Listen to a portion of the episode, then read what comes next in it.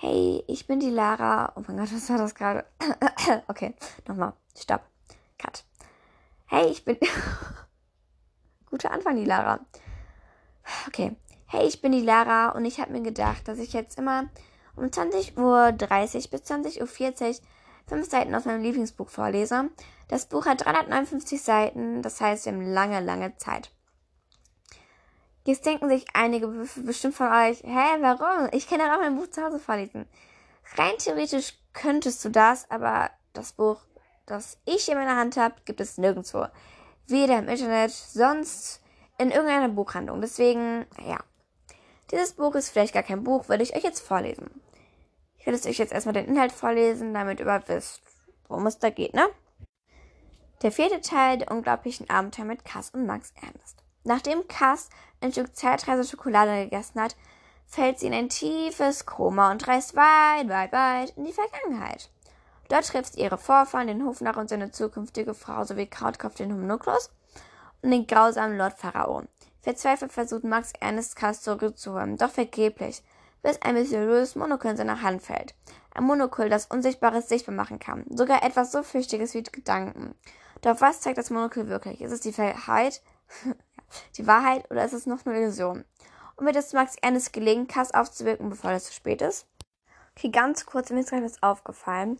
Hier steht, nachdem Cass ein Stück Zeitreise Schokolade gegessen hat, äh, gegessen hat, fällt sie, ne? Fällt sie in ein Koma. Und dann, dort trifft ihre Vorfahren, den Hofnarr und seine zukünftige Frau. Also, also entweder, also sind die lesbisch oder, okay, ich check's nicht. Egal, wir fangen jetzt an zu lesen. Kapitel 1 Ein tiefer Schlaf. Max Ernest traf um genau 19 Uhr und 59 Minuten im Krankenhaus ein. Eine Krankenschwester hinter dem Empfangsschalter winkte gut gelaunt rüber. Hallo Max Ernest, gerade noch rechtzeitig wie immer. Die Besuchszeit endete offiziell um 20 Uhr. Danach würde er nicht mehr hereingelassen werden, da er kein Familienangehöriger der Patientin war. Jedenfalls wäre er nicht das, was sich das Krankenhaus unter einem Familienangehörigen vorstellte. Max Ernest winkte halbherzig zurück. Komm schon, Schätzchen, schau nicht rein wie drei Tage Regenwälder. Denk immer dran. Die Schwester wies über ihre Schulter auf ein Poster, auf dem ein Welpe mit einem roten, auf einer, mit einer, mit einer roten Klaunase abgebildet war. Lachen ist die beste Medizin. Max Ernest riss sich zusammen und zwang sich zu einem Lächeln. Das ist doch totaler Quatsch, wäre ihm beinahe herausgerutscht. Wie kann Lachen immer die beste Medizin sein? Was, wenn es in bestimmten Fällen eine andere Medizin gibt, die einem das Leben retten könnte? Penicillin beispielsweise. Wäre sie in dem Fall nicht viel besser? Oder was, wenn man sich eine Rippe gebrochen hat oder Lungenkrebs leidet oder Asthma? Lachen würde die Lage doch eher verschlimmern. Und um wessen Lachen geht es überhaupt? Soll man selber lachen oder jemand anderes? Was, wenn jemand dich auslacht, statt mit dir zu lachen? Gilt dann, gilt das dann immer noch als die beste Medizin? Außerdem können Hunde überhaupt nicht lachen. Manche Wissenschaftler sind der Ansicht, dass Godzillas und Schimpansen lachen können, aber Hunde bestimmt nicht. Nicht mal ein Welpe mit Klaunasen. Aber und das ist dich wirklich überraschen, wenn du Max Ennis auch nur ein klein wenig kennst. Er sagte von allem dem kein Wort. Er biss sich lediglich, lediglich, le, warte, stopp, lediglich die Zähne zusammen und stapfte zum dritten Aufzug rechts. Zu dem Aufzug, auf dem die Buchstaben KK bis IS stammten. Jedes Mal, wenn Max eines dieser vier Buchstaben betrachtete, dachte er sich neue Bedeutungen aus. Kleine Kragen am Sandkasten, komische Kiwis ihren Sittwärts, keine Küsse im Supermarkt, köstliche Kakao ist schokoladig, kalter Kaffee ist scheußlich, kichernde Kamele imitieren Schlangensahne und so weiter. Diese Buchstabenspiele waren eine alte Gewohnheit, eher eine Gedächtnissportfilme als etwas, was ihm wirklich Spaß machte. Nicht einmal die Vorstellung von Kraken, von Kraken, Sandkasten oder albernen Kamelen konnte ihn mit dem Mund aufheitern. Ganz ehrlich, ob nun Lachen die beste Medizin war oder nicht, er wusste nur zu gut, wofür die Buchstaben standen. KK bis IS, Kinderklinik, Intensivstation. Der vielleicht am wenigst lustigste Ort auf der Welt. Max Ernest hatte im Laufe der Zeit viele Gelegenheiten gehabt, Erfahrungen mit Krankenhäusern zu sammeln.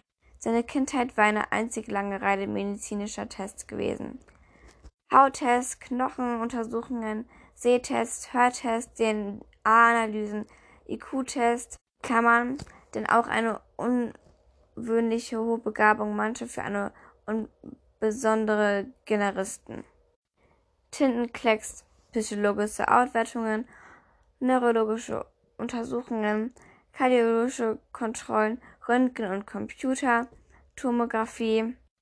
Sie hatten eine Reflexe mit der gleichen Hingabe untersucht wie seine Komplexe. Sie hatten ihn beim Essen beobachtet und ihm beim Schlafen zugehört. Sie hatten seine Motor Motorik aufgewertet und seine Gravität unter die Lupe genommen. Er hatte Blutproben und Urinproben abgewegen und einmal sogar, ob, in Klammern, obwohl er das gerne verdrängte, eine Stuhlprobe. Alle waren sich einig, dass Max Ernest eine Krankheit, an einer Krankheit litt. Aber was genau ihm eigentlich fehlte, wusste niemand. Das Einzige, was alle Experten feststellten, war das Hauptsymptom, der mysteriöse Krankheit, pausenloses Plappern. Natürlich hätte man das auch ohne die fachkundige Hilfe eines Spezialisten herausgefunden. Vor kurzem allerdings war etwas komisch geschehen. Seltsam komisch meine ich, nicht lustig komisch. Max Ernest, die Quasselstrippe, war stumm geworden.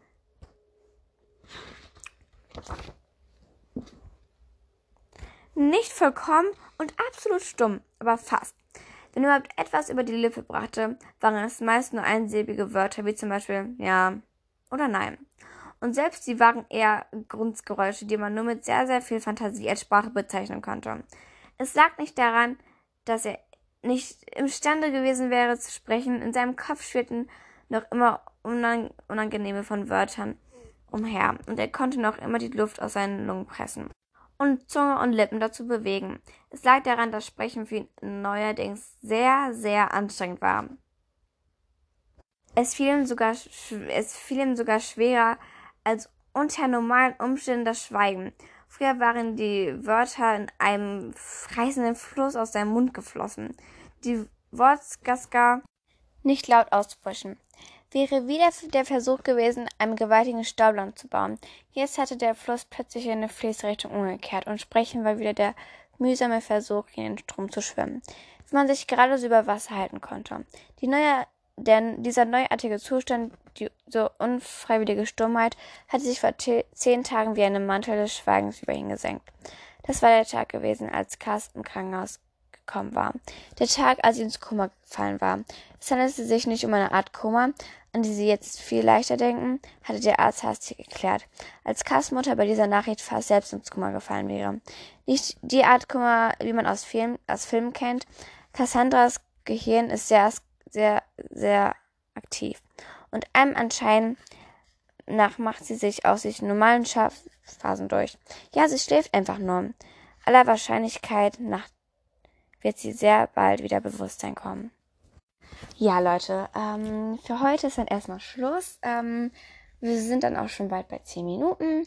Und ich habe mir gedacht, ähm, dass das dann auch die erste Folge war und dass dann morgen die zweite kommt. Ich hoffe, es hat euch gefallen. Ja, Leute, bis morgen.